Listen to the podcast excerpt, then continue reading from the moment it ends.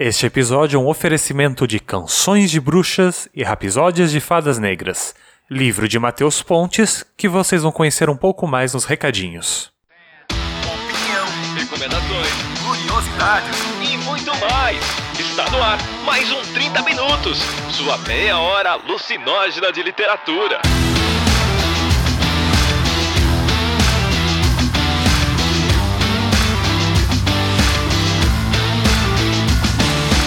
Esse é o 30 Minutos, a sua meia hora alucinógena de literatura. E eu sou Vilto Reis e estou aqui com ela, que tem todo o direito de dizer quem está louco e quem não está louco. Começando por mim mesma, Cecília Garcia Marcon, que se tem uma coisa que eu fico puta da cara, é que qualquer mulher sabe, né? Qualquer discussão, o primeiro xingamento é você tá louca! Aqui é para falar dos termos corretos nas horas exatas, então aqui eu tô de fiscal da loucura e dos usos do substantivo louca para se referir a mulheres. Mas não viemos sós, viemos com alguém que organizou e pensou nessa pauta, afinal de contas eu e Vilto vamos apenas com o fluxo, mas a gente tem pessoas que botam limite na gente, né? Quem tem limite é município e quem bota limite é ele.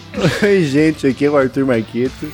E eu fico muito lisonjeado com as aberturas que eu recebo da Cecília. Ô, oh, querido, obrigado. Não é planejado, você deve saber. Ah! então tá, gente. Hoje nós vamos falar aí sobre este tema, né? Loucura na literatura. Então, aguardem, aguardem muitas indicações e uma noção melhor do que estamos falando ou do que iremos falar depois dos recadinhos. Pau, pau, pau. Que isso? Essa é a vinheta.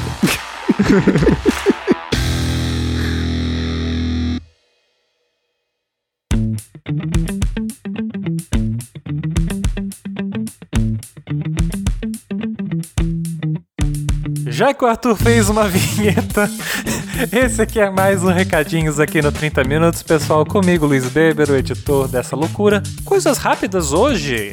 Em primeiro lugar, gostaria de avisar a todos que temos um formulário no ar. O que é esse formulário, Beber? Você está perguntando aí, falando para o vazio? Muito bem, gente. Como vocês sabem, nós planejamos o 30 minutos geralmente uma vez por ano, né? Nós temos essa preocupação de pelo menos uma vez por ano sentar e decidir o que será o 30 minutos no ano seguinte. E dessa vez, para saber o que, que está funcionando, o que não está funcionando, o que vocês gostam, o que vocês não gostam, o que a gente tem que fazer mais, o que, a gente tem que começar a fazer, né? Porque fazer menos do que 30 minutos seria estupendo da nossa parte.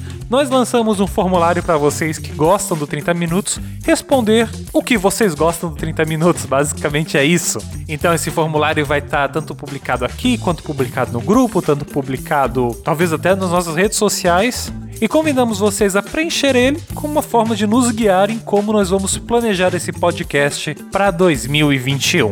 Falando em redes sociais, eu sei que muita gente está de saco cheio do Facebook, até porque nesse momento eleitoral existe um bombardeamento de anúncios ali na plataforma, então nós estamos explorando sempre formas de continuar, né, aquele ambiente que a gente criou ali no Ex-Lista Negra, agora o Doutrinação Literária do 30 Minutos, o nosso grupo no Facebook, e como recriar, né, o que, que a gente tem ali de formas alternativas, e talvez até plataformas um pouco mais saudáveis nesse momento que o próprio Facebook. Então dessa vez o Arthur, né, o Arthur se responsabilizou em criar um canal no Telegram, que é um lugar que você pode acompanhar para saber as atualizações, mas também um novo grupo do Telegram do 30 Minutos, onde queremos, sei lá, um grupo aberto, então queremos todos vocês lá para conversar diretamente com a gente ou entre nós, enfim. Se vocês hoje forem no t.me barra 30min, esse 30min é todo escrito por extenso, você vai encontrar um grupo onde já estamos lá esperando você para conversar conosco sobre esse podcast.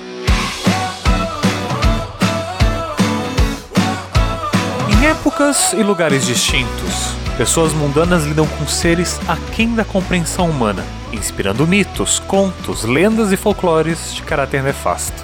O livro de Mateus Pontes tem oito contos e um epílogo, com histórias desse contato do ser humano com essas criaturas folclóricas, lendas e o sobrenatural. E cada um dos contos também contém uma ilustração e um poema, uma canção, Algo bem na natureza de quem curte aquele clássico, A Lenda do Cavaleiro Sem Cabeça do Tim Burton. O Matheus, muito gentilmente, anunciou no 30 Minutos, então quero convidar todos vocês a pelo menos darem uma olhada no banner ou no link aqui embaixo na publicação para conhecer o livro dele, ou também indo direto até o Instagram dele, dar uma olhada ali em todas as suas publicações falando de Instagram, não deixe de conferir também no link o Instagram da Flisp 2020, que é lá no dia 8 de novembro, onde vocês conseguem encontrar o Matheus Pontes falando do lançamento dessa sua obra.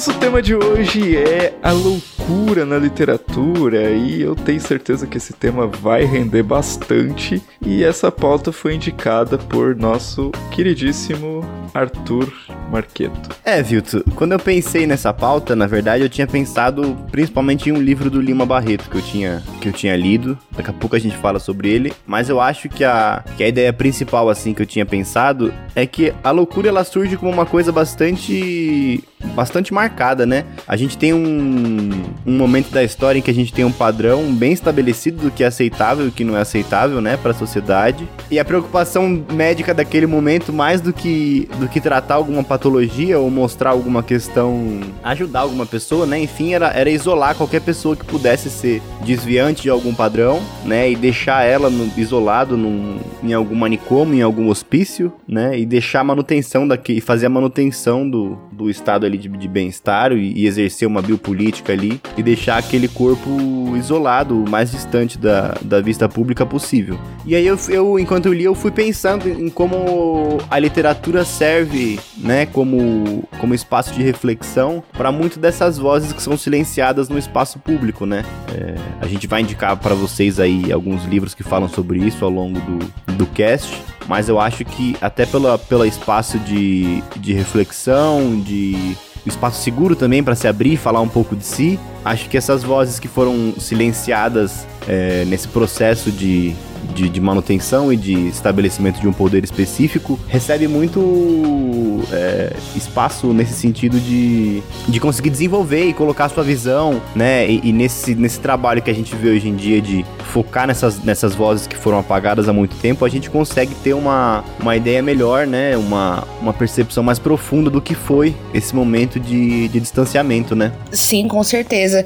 É, pensando um pouco nessa questão que você falou, Arthur, do silenciamento e tudo mais, quando você propôs esse tema, a contribuição que eu é, achava que eu poderia trazer é, foi a questão principalmente do gaslighting, do que isso significa como invisibilização das vozes femininas. Para quem não conhece, ninguém é obrigado a conhecer jamais, é, gaslighting é um termo que é utilizado para se referir à manipulação psicológica. É, a origem do termo é um filme que é da década de 40, se eu não me engano, que chama Gaslight, que seria é, a luz que era a iluminação a gás, né? E aí a história é de uma mulher que era fudidona, rica, famosa e tal. E ela se casa com um bosta, olha só, né? Se não é 90% dos casamentos do planeta. E, ela, ele tem um plano de roubar a fortuna dela. E aí o plano dele consiste basicamente em forjar uma situação para que ela seja taxada de louca. E aí uma das cenas clássicas do filme é exatamente quando ele faz as lâmpadas de gás da casa ficarem acendendo e apagando,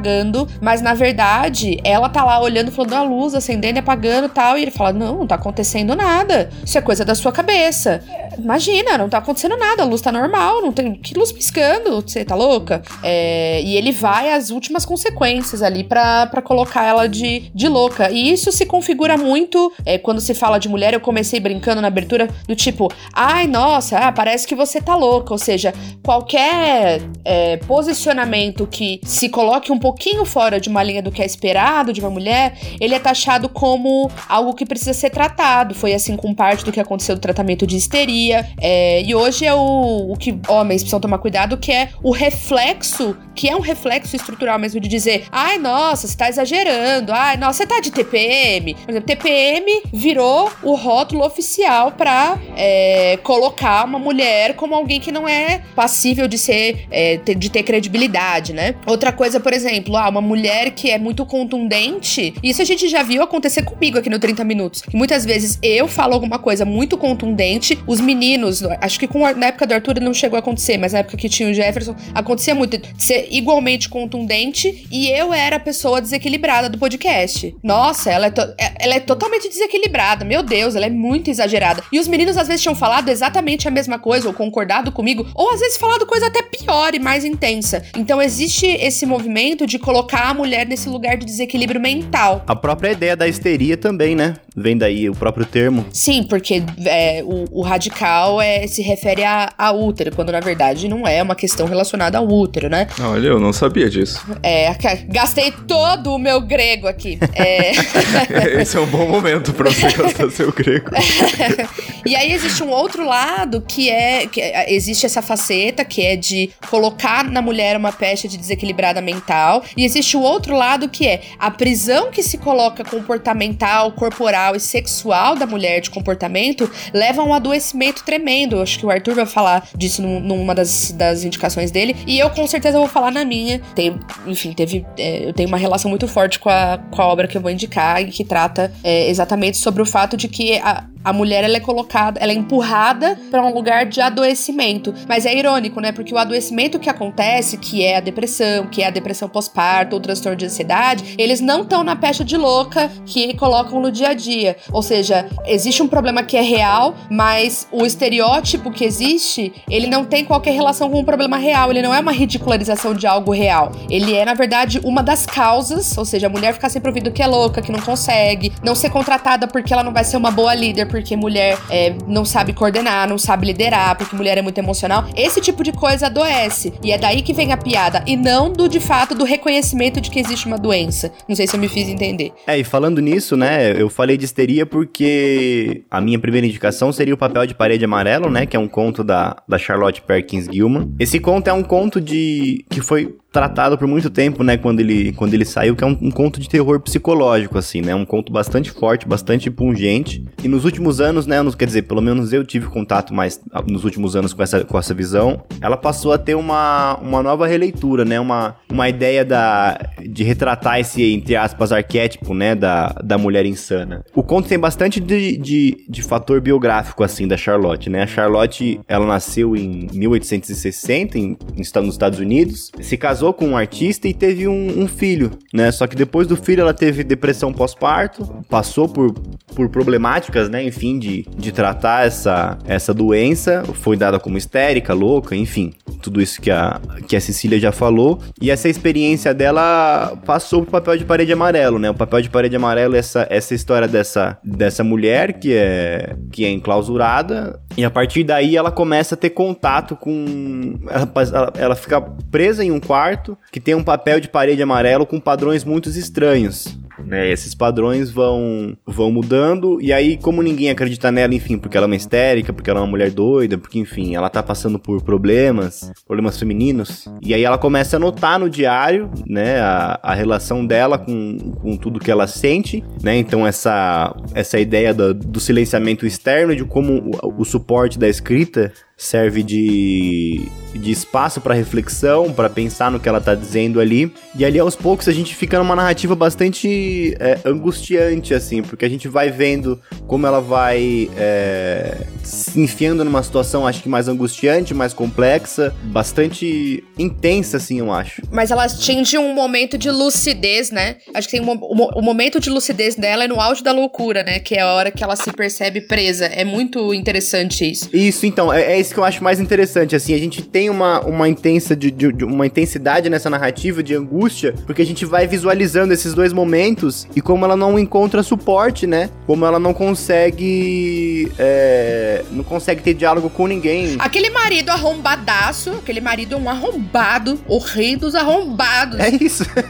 e é isso. E eu acho que o final do conto, né, para quem não leu, é um conto bem curtinho, tem uma edição bastante interessante, com vários textos de apoio. Eu acho que o final do conto, né, uma, uma cena bastante, acho que bastante visual, bastante, até um pouco grotesca, né? Eu não, acho que faz parte da experiência, não vou descrever ela aqui, mas é, é muito bom, assim, no sentido de, de como ele é estruturado, né? Não sei, que, que você acha? Você já leu esse daí, né, Cecília? É, eu li agora, foi uma, um dos, dos, livros que eu li agora na licença médica que eu, que eu tirei. Eu li numa, em uma hora, um conto, né? Então eu sei muito rápido. E eu gosto muito que na, na edição que tá disponível agora pra, pra, pra venda, é, vem com, é, com pós-fácil né, com uma análise muito boa para ajudar a perceber nuances, né, da, tanto da, da trajetória da autora, que é impecável e tal, e, uma construção muito bacana, quanto da das camadas de interpretação, né? É, então eu gostei muito desse aspecto da edição também, né? E aí, só queria fazer uma crítica à edição, porque. Ai, porque eu sou chata pra caralho, como vocês sabem. Então, o livro é de uma mulher, na capa aparece lá um clássico da literatura feminista. Você chama Márcia Tiburi para fazer a, o, a introdução. Você chama uma outra fudidona para fazer o, o pós-fácil. E aí, o que, que você faz? Você entrega na obra de um tradutor. Não tinha nenhuma mulher capaz de traduzir isso, caralho. Não é, não é possível uma porra dessa. Eu, olha, francamente, não é. Tem hora que eu acho que, olha, as pessoas, eu acho que às vezes elas estão me testando, entendeu? Como diz o Ariano, que falta de sorte, entendeu? Sabe, que falta de sorte. É, inclusive, a, esse conto foi escrito como resposta do tratamento que ela recebeu do marido do médico. Você né? tá entendendo? Depois que ela escreveu o conto, ela mandou o conto pro, pro cara que, que resolveu tratar a depressão dela por uma cura e repouso.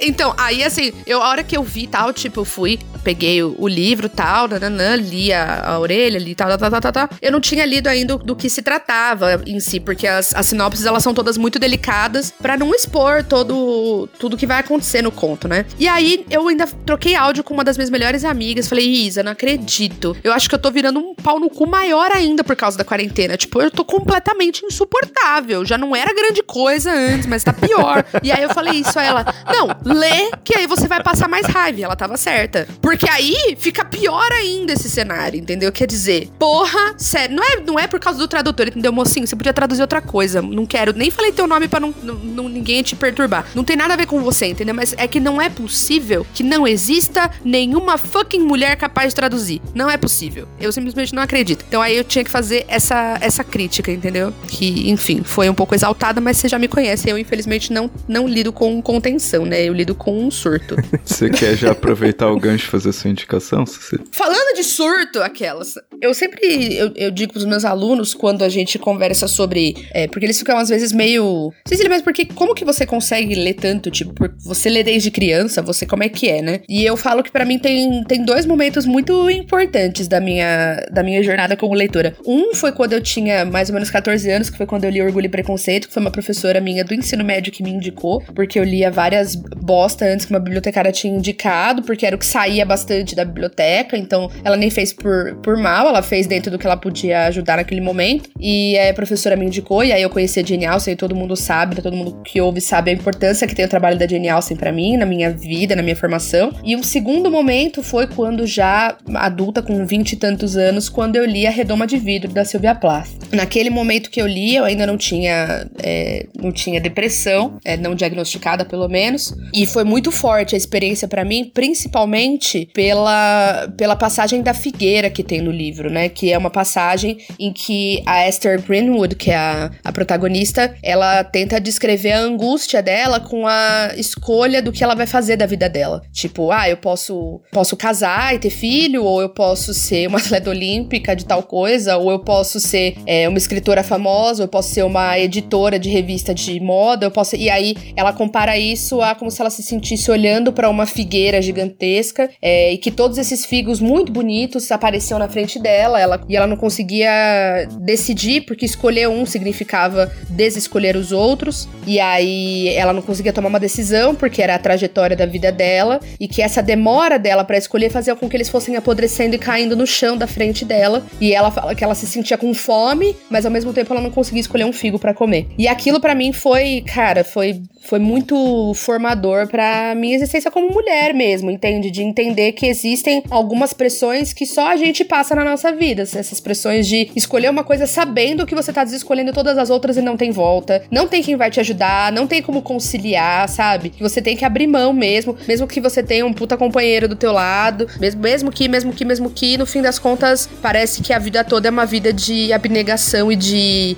de abrir mão, assim, sabe? Então a Silvia Plath, ela tem um papel muito importante também na, na minha formação pessoal, assim. Então eu queria, de novo, a gente já tem um podcast falando da redoma de vidro, né? Eu não, não quero me estender, porque na verdade meu objetivo também é que quem se interessar dê uma ouvida de novo no cast da Silvia Plath, que foi, eu organizei só com mulheres, foi, deu um trampinho pra gente conseguir organizar e foi, foi lindo, foi ótimo. E, mas vale muito a pena, porque a Silvia Plath, ela tem uma. Ela, nesse livro, ela colocou, fez isso exatamente que o Arthur contou pra gente, né? É, ao criar a Esther Greenwood, o que ela criou foi uma forma de falar do que ela viveu, falar da depressão dela, que foi gravíssima, da falta de ou do tratamento inadequado, né, com os eletrochoques e tal. Existe esse, esse registro que é importantíssimo da gente conhecer, né? E aí essa questão de tratar a feminilidade como é, tratar o ser mulher, não a feminilidade, só para me corrigir, mas tratar o ser mulher, nascer mulher, ser mulher na nossa sociedade, como algo extremamente limitador e progressivamente limitador. Né? Se você gosta de algum tipo de liberdade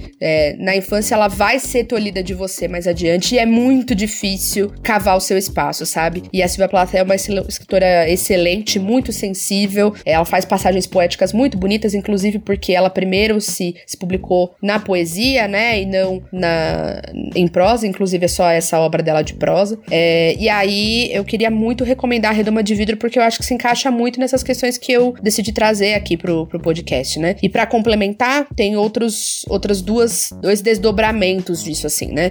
Um, a obra Isis Americana, a vida e arte de Sylvia Plath, que tá sendo tá sendo vendido já no, no na Amazon e tal. E eu acho que tá disponível no Kindle Unlimited para quem tem Kindle. Quem escreveu foi o Carl Rollison e é uma tradutora, vejam só, não é? Olha que impressionante. Nossa, parece que existem mulheres, né, que traduzem. E aí tem e vai tratar muito da questão tipo, do relacionamento super conflituoso que ela tinha com a mãe e do casamento que, que acabou com a vida dela, né? Que foi aquele arrombadaço mor do Ted Hughes, que, enfim, né? Não acho que vocês conhecem a história da Silvia, mas esse relacionamento extremamente abusivo, que, em que ele traiu ela, depois eles se separam para ele ficar com uma das amantes e ela comete suicídio, né? É, com 30, 30 anos de idade. É isso. 30 ou 32, eu acho que é 30. E aí, eu não sei se vocês sabiam disso, mas a segunda esposa dele se matou da mesma forma que a Silvia, né? A Silvia se suicida, ela tranca as crianças no quarto, deixa com leite, biscoito, veda a porta, abre o forno, liga o gás e coloca a cabeça dentro do forno, né?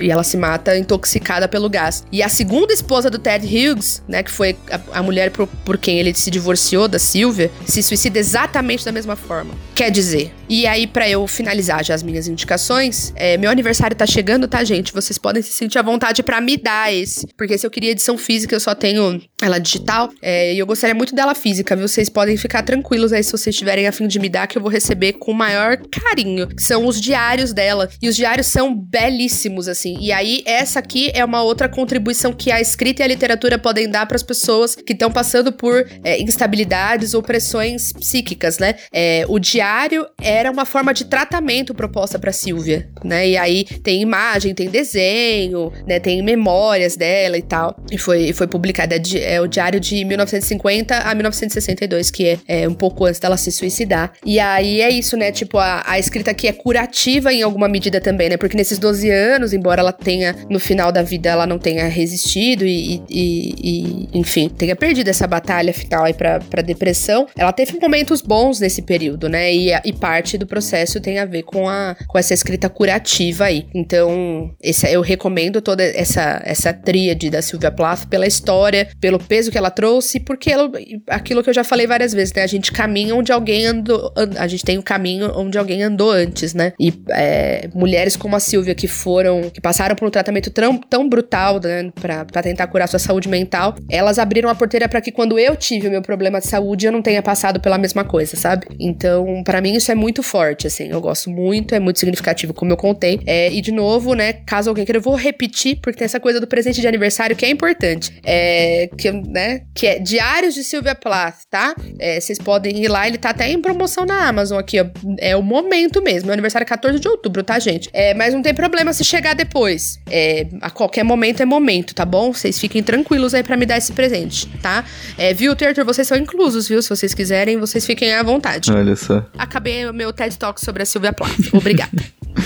Bom, eu não tenho uma indicação assim tão profunda como do Arthur e da Cecília, mas eu vou levar para um outro lado, assim, porque quando eu penso em loucura, eu, eu tenho uma teoria, né, que eu já falei em alguns lugares, de que toda literatura se trata, na verdade, de loucura, né, em algum nível, de obsessão e tal. Já dizia Machado de Assis. Mas a Cecília pediu exemplos extremos. A Cecília pediu, não, se tudo é loucura, nada é loucura, viu? A gente tem que usar o conceito adequadamente. Não, não, não, não. Eu não estou falando que tudo é loucura. Estou falando que a literatura trata de problemas de loucura. Né? A maioria dos enredos, eles se resolveriam basicamente com uma terapia. Ah, tá. Beleza. Não, cita um exemplo aí. Fala pra mim aí uma obra de ficção. Vai. Qualquer, qualquer clássico, Orgulho e Preconceito. Ok. O Grande Gatsby. O Grande Gatsby, sim, precisava. O Gatsby precisava de terapia porque ficou lá, tipo... Exatamente. Mr. Darcy também. Ah, não. Mr. Darcy, ele precisava de ter a fortuna taxada, meu querido. Era isso que ele precisava.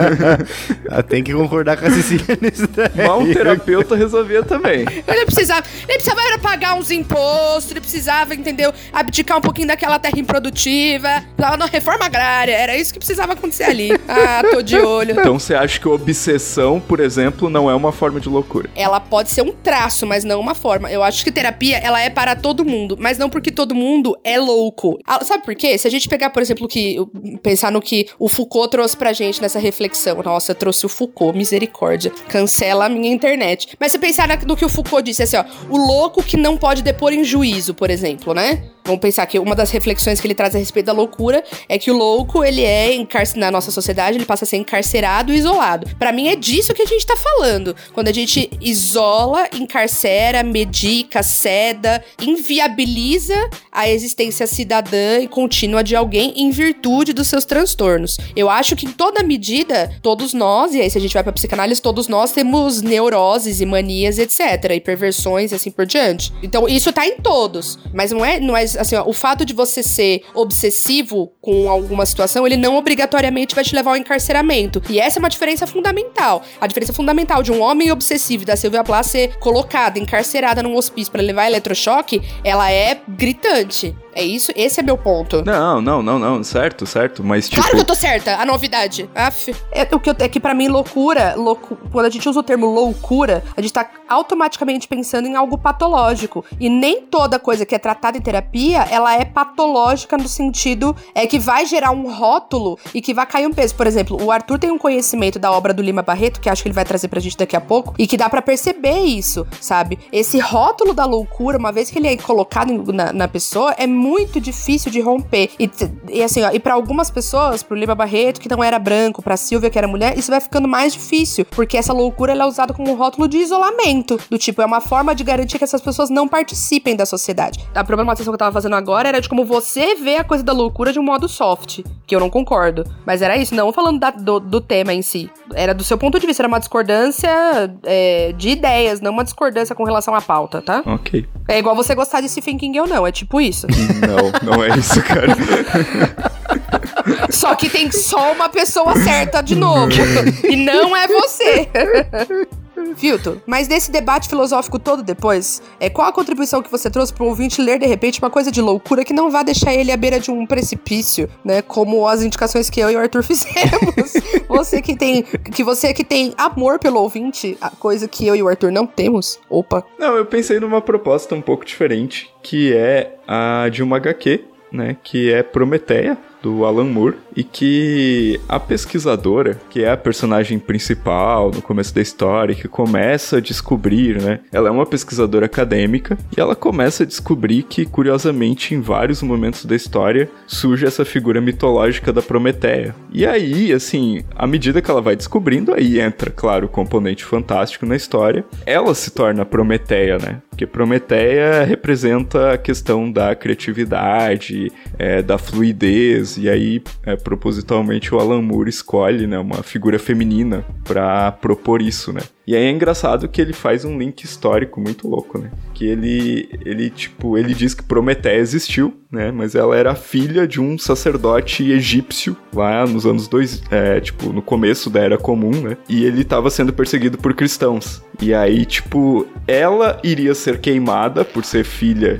de um sacerdote egípcio, né? Pagão e o pai não seria, né? Porque ele era homem e, era, e ele era nobre. Então a Prometeia acaba escapando e aí ela, é, ela se torna uma espécie de um símbolo de resistência, da criatividade, etc. E esse símbolo encarna em algumas pessoas é, à medida que os séculos vão avançando. E como essa pesquisadora começa a pesquisar e a é, entrar na, tipo assim, entrar na vibe desse símbolo criativo, né? Ela começa cada vez mais é, se tornar obsessiva por isso. Então ela passa a ser taxada de louca pelos outros, sabe? Quando, assim, pondo em linhas gerais, ela nada mais é do que uma pesquisadora dedicada, sabe? Mas só porque ela é uma mulher pesquisando um tema ocultista, sabe? Ela ganha esse rótulo de loucura, né? E ela passa, por exemplo, a melhor amiga dela é meio que se separa dela, é, outra, outras relações que ela tem ela vai perdendo. E, e assim, é, a HQ é, ela é bem conhecida pelo lado místico, né? Porque ela faz uma relação da história com o tarô e etc. Mas ela tem esse, esse lado mais humano, sabe? Que eu acho muito louco. É numa HQ bem lisérgica, você tem que né, usar drogas pesadas para você ler ela. Gosto, não nego. É o que eu ia falar. Mas é amor, né, gente? É aquela parada que tu não sabe para onde tu olha de tanta informação que tem.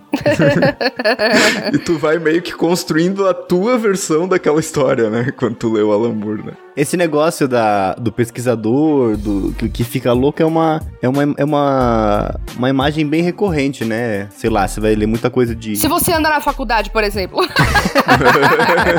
Não, mas a, até essa coisa do ocultismo, do, da, da linha do, do Lovecraft e, e inspirações e baseados e sei lá, é uma figura bastante recorrente, né? Da, dessa manifestação do conhecimento oculto. Ah, sim. E acho que a própria ideia do cientista louco, né? Que é um arquétipo, assim, que já remete. Mas eu acho que o ponto nem é por, pelo tema que ela pesquisa, sabe? Eu acho que, assim, o Alamur deixa bem claro que é por ela ser mulher, sabe? É, tem uma questão também, é, do, pensando nessa coisa do pesquisador, que é que eu acho que é uma coisa que tá acontecendo muito agora com as pessoas, que é o isolamento. É, pra, que, pra essas meia dúzia de pessoas que ainda estão fazendo quarentena e tal, que usam máscara, por exemplo. Mas, enfim, mas existe uma questão do isolamento, né? Eu lembro até hoje que uma das, das coisas que meu, meu orientador da minha monografia de linguística, né? Que eu, eu, fiz, eu fiz monografia de linguística, de letras, e a, a, de jornalismo e a dissertação de mestrado. Ou seja, adoro um trabalho de conclusão, né? E aí, a primeira coisa que ele. Uma das primeiras coisas que ele falou, ele falou assim: ah, escolhe sempre um tema que você goste muito. Não um tema que você goste tanto, que você vai falar dele de forma clubista, e nem um tema que você não goste o suficiente, porque você vai ficar com ele muito tempo, só você e o seu trabalho. Não é nem você comigo ou com quem vai ler. É você com o seu trabalho. E eu demorei muito tempo para entender o que ele disse com isso, assim. É,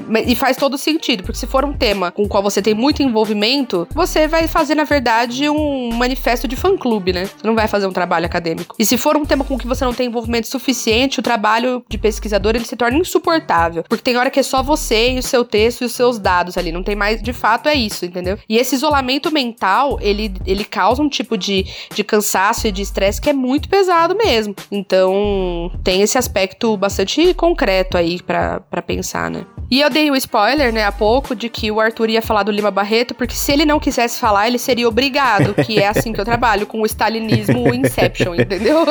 é, então, acho que a, a última indicação é a que, na verdade, me impulsionou a, a propor essa pauta, né? Que é para falar um pouco do, do Lima Barreto, assim, né? Eu descobri, eu descobri ele, entre aspas, né? Eu, eu descobri essa faceta da, da ideia da loucura e o racismo e a, entre aspas, degeneração biológica que tinha, né? No, no momento em que ele vivia, que ele tanto lutava contra. Enquanto eu lia um livro que ele, um livro publicado pela, pela Companhia das Letras, que são dois títulos juntos dele, assim, né? Que é o Diário do Hospício, que é realmente um diário que ele escrevia em folhas soltas durante a última internação dele no Hospital Nacional de Alienados. E O Cemitério dos Vivos, que é um romance que ele começa a escrever em cima desse diário, né? É um romance que foi publicado póstumamente, não foi concluído. E aí eu tava, tava lendo esses livros, esse livro, comecei a, a refletir um pouco sobre isso. Convidei um amigo meu, né? A gente, na verdade, pensou numa proposta de um, de um capítulo de estudo para pensar em cima dele. É, e eu achei a discussão bastante interessante, né? Eu achei uma, uma discussão bastante rica. Para quem não conhece tanto o Lima Barreto, né? Ele foi um escritor negro na época da, da Primeira República. Ele foi marcado pelo estigma da, da, da loucura dele, que era basicamente o alcoolismo, né? Ele foi marcado também pelo, pelo estigma da, entre aspas, degeneração biológica, né? Já que tinha muito da ideia do racismo científico naquela época, né? Então, bom, ele era alcoólatra, já, já por, entre aspas. Tô falando muito entre aspas, desculpa, gente.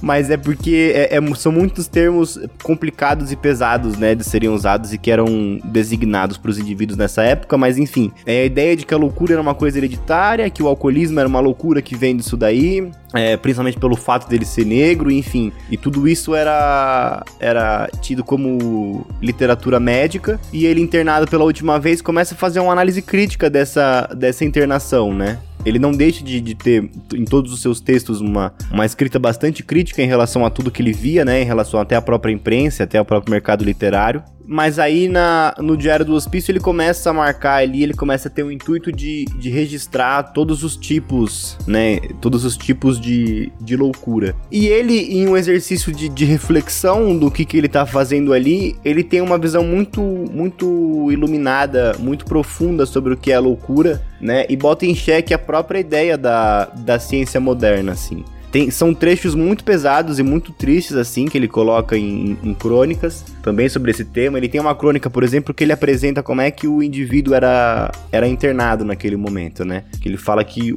a, a internação é um, um, lugar de pressão e humilhação tão forte que nem o criminoso tinha o, o processo que eles tinham, assim, né? Que você era recolhido na rua, jogado em um, uma espécie de camburão, um camburão que não tinha banco, não tinha lugar para colocar, uma jaula que era aberta e que todo mundo podia ficar olhando quem passeava, quem, quem era levado até o hospício. Em um dos contos, é, as pessoas vão buscar um cara em um outro estado, cruzam o Brasil e depois cruzam o Brasil de volta falando: bom, a gente não pode abrir nada da cela ali porque falaram que é contagioso. Então eles deixam o cara cinco dias sem alimentar, sem comida, sem abrir, sem respirar nada no, no calor abafado do, do carro e aí vocês imaginam, enfim, uh, o, o fim do conto, inclusive, é só a chegada do, do cadáver que ficou dentro do carro, chegando no hospital de alienados, né? E aí ele, ele cita alguma, em alguns momentos como é como aquele lugar é, é um, um cemitério aberto, né? Um cemitério de vivos, daí vem o nome, ele diz: o que, que, a gente pode dizer da loucura, né? Eu tô aqui com vários loucos e assim, não tem uma manifestação tão,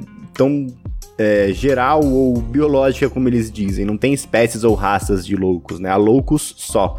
Né? Então a ideia de uma, de uma individualidade do louco ao mesmo tempo em que uma solidão do louco, né?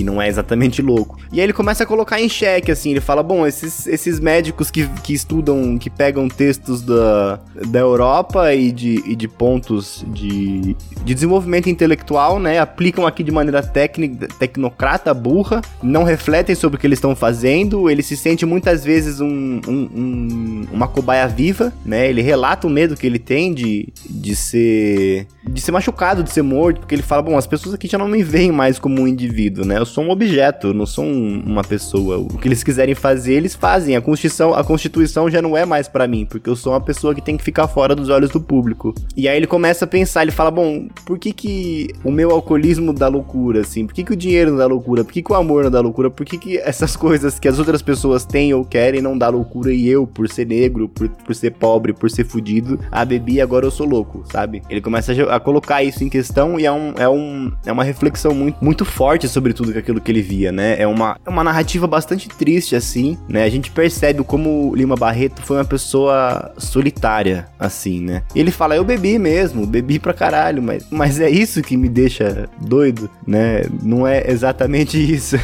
E mais, né, assim, como que a gente trata, né? Como que a gente trata. Porque, na verdade, para mim, boa parte das perguntas quando a gente pensa em pessoas que têm vícios ou pessoas que cometem alguns crimes é que é, a gente pensa, a gente tem que pensar assim, o que, que, a gente vai fazer com essas pessoas? Eu já fiz esse, essa pergunta quando a gente fez o cast de psicopatas. E eu acho que ela é a pergunta que a gente não conseguiu resolver ainda como sociedade. O que, que a gente faz com essas pessoas? Porque a gente não tem garantia de que elas vão se recuperar, mas ao mesmo tempo que a gente faz? Vai enfiar elas no cu, vai, vai matar, que vai fazer o quê, né? É, e eu acho que é a pergunta que não se respondeu ainda, né? Então, o que, que a gente faz com um alcoólatra? Porque, então, eu acho que a, a, então, aí vem, eu acho que a ideia da loucura que a gente tava conversando há pouco, né? É a ideia de não fazer nada, de deixar lá. A gente discutiu, quem não ouviu ainda pode ver o, o clube de leitura de janeiro da gente desse ano, que é o Holocausto Brasileiro é uma ideia de, de só retirada de circulação, né? Só retirada da visão. Tem uma, tem uma descrição que ele faz do pátio que é muito triste, assim. Ele fala: esse pátio é a coisa mais horrível que se pode imaginar. Devido à pigmentação negra de uma grande parte dos doentes ali recolhidos, a imagem que se fica dele é que é tudo negro. O negro é a cor mais cortante, mais impressionante. E contemplando uma porção de corpos negros nus, faz ela que as outras se ofusquem no nosso pensamento. É uma luz, é uma luz negra sobre as coisas, na suposição de que, sob essa luz, o nosso olhar pudesse ver alguma coisa. Aí é que há os berradores, mas como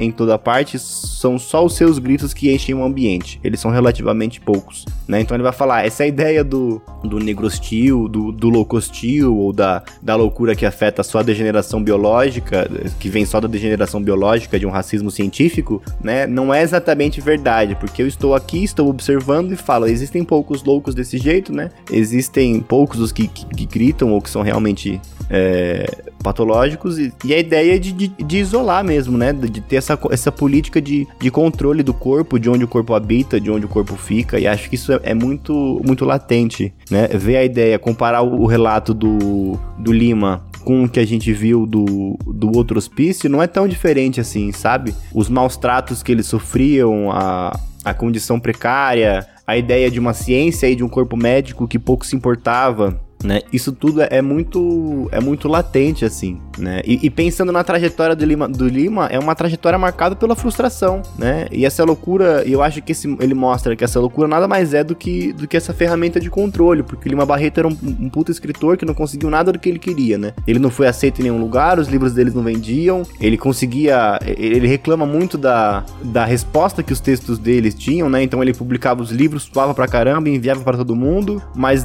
quase não tinha resenha não, quase não tinha crítica nos jornais. Quando tinha, era uma crítica ou outra falando: ah, o livro é legal. É um silenciamento, né? Aquilo que a gente comentou de, de vocês. É aquilo que a gente comentou de isolar e silenciar, né? Você isola e silencia. Você não permite que aquela pessoa exista num espaço público. É isso, na prática é isso. E aí sufoca, né? Sufoca até aí, enfim. Vai até as últimas consequências, né? É, e, e, mais uma vez a, o suporte do diário, da reflexão da, e da literatura dando um, uma possibilidade para ele comunicar, né? Se comunicar, refletir. Acho que, que o mais pungente desse tema que a gente propôs aqui é visualizar como é que o diário e a literatura servem como potencializam, né, a voz de alguém que num, no meio social, numa, numa espécie de no espaço público, né, é silenciado e, e isolado. Sei lá, não sei o que vocês acham. É. É, é, quase o tipo. O, é, é, é, o que restou para ele, né? Mas eu acho que pelo menos de alguma forma quando a gente traz essa recomendação e a gente coloca para circular, eu acho que é como se a gente honrasse de alguma forma essa memória dele, entende? É por isso que, por exemplo, quando uma das dos contos que eu sempre trabalho com meus alunos, assim, sempre esse ano mesmo com quarentena e o caralho, mandei para eles lerem, é O Homem que Sabia Javanês, por exemplo. Sabe? Pra, porque eu acho que é importante que eles conheçam esses esses autores que ficam invisibilizados, sabe? Acho que é nosso nosso papel é, visibilizar essas pessoas né? Se a gente não tem como fazer, não teve como fazer isso com o cara vivo, né? Pelo menos vamos manter esse legado, porque foi um puta escritor mesmo, entendeu? Então, minha gente, vamos para as nossas considerações finais. E aí, dona Cecília? Ah, é isso, gente. É, eu tava preparando uma, uma, aula que eu vou dar do Ariano Suassuna. E aí eu vi, tava caçando vídeos dele para passar pra galera. e eu achei um vídeo que ele fala que ele gosta de gente doida. Eu acho que vale até colocar esse vídeo aqui pra gente dar umas risadinhas, porque ele fala daquele jeito todo espontâneo dele. E ele fala assim: ah, na minha família, eu tenho um, acho que é um primo, eu tenho um primo que fala, Ariano, nossa família, quem não é doido, junta pedra pros doidos atirar nos outros. Mas eu gosto muito, eu gosto muito. Eu tenho um primo, Saul, ele uma vez ele disse para mim, Ariano, na família da gente, quem não é doido, junta pedra para os doidos jogarem no povo. E, e eu sei, não sei se é por isso, mas eu, eu tenho um interesse por doido danado. Porque eles veem as coisas de um ponto de vista original, não é? E isso é uma característica do escritor também. O escritor verdadeiro não, não vai atrás do lugar comum, ele procura o que tem de verdade por trás da aparência. E o doido é danado para revelar isso. E a minha cidade no sertão da Paraíba é bem pequenininha, Taperuá. Como toda cidade pequena do interior, nós temos lá o bêbado oficial, o doido oficial, o herege. O sertanejo, de modo geral, é muito religioso, mas lá temos o herege. Pois bem, o doido oficial chama-se Manuel Bento. Um dia chegaram, mais ou menos na época de outubro ou novembro, seca danada no sertão do Cariri, que é o meu, um sol de meio-dia, e, e Bento estava diante de um muro bem comprido que tem lá, e com, com o ouvido encostado no muro, ouvindo assim, escutando atentamente. Aí passou uma pessoa, imitou, ficou também.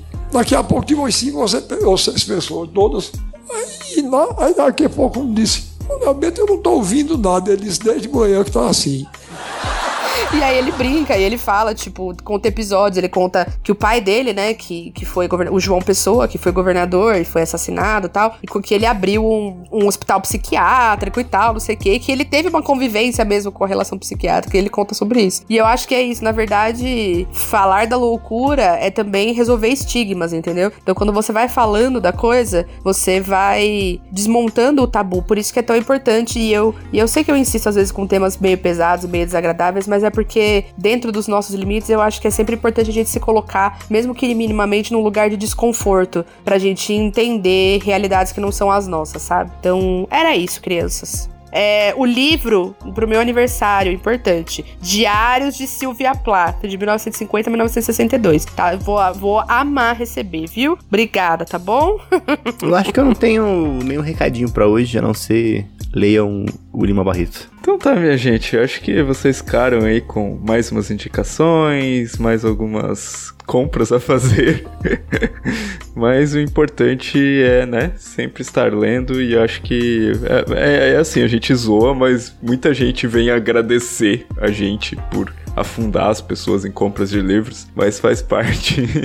a gente fica feliz que vocês estão adquirindo né, e lendo mais coisas. Já, já ouvi depoimento de gente dizendo que só voltou a ler depois que ouviu 30 minutos e a gente fica lisonjeado com isso, assim. A gente fica muito feliz. Eu não sei nem o que fazer, velho. Eu não sei nem o que fazer quando eu ouço essas coisas. Eu falo assim, gente, mas por minha causa, para, gente, não. Vocês estão loucos?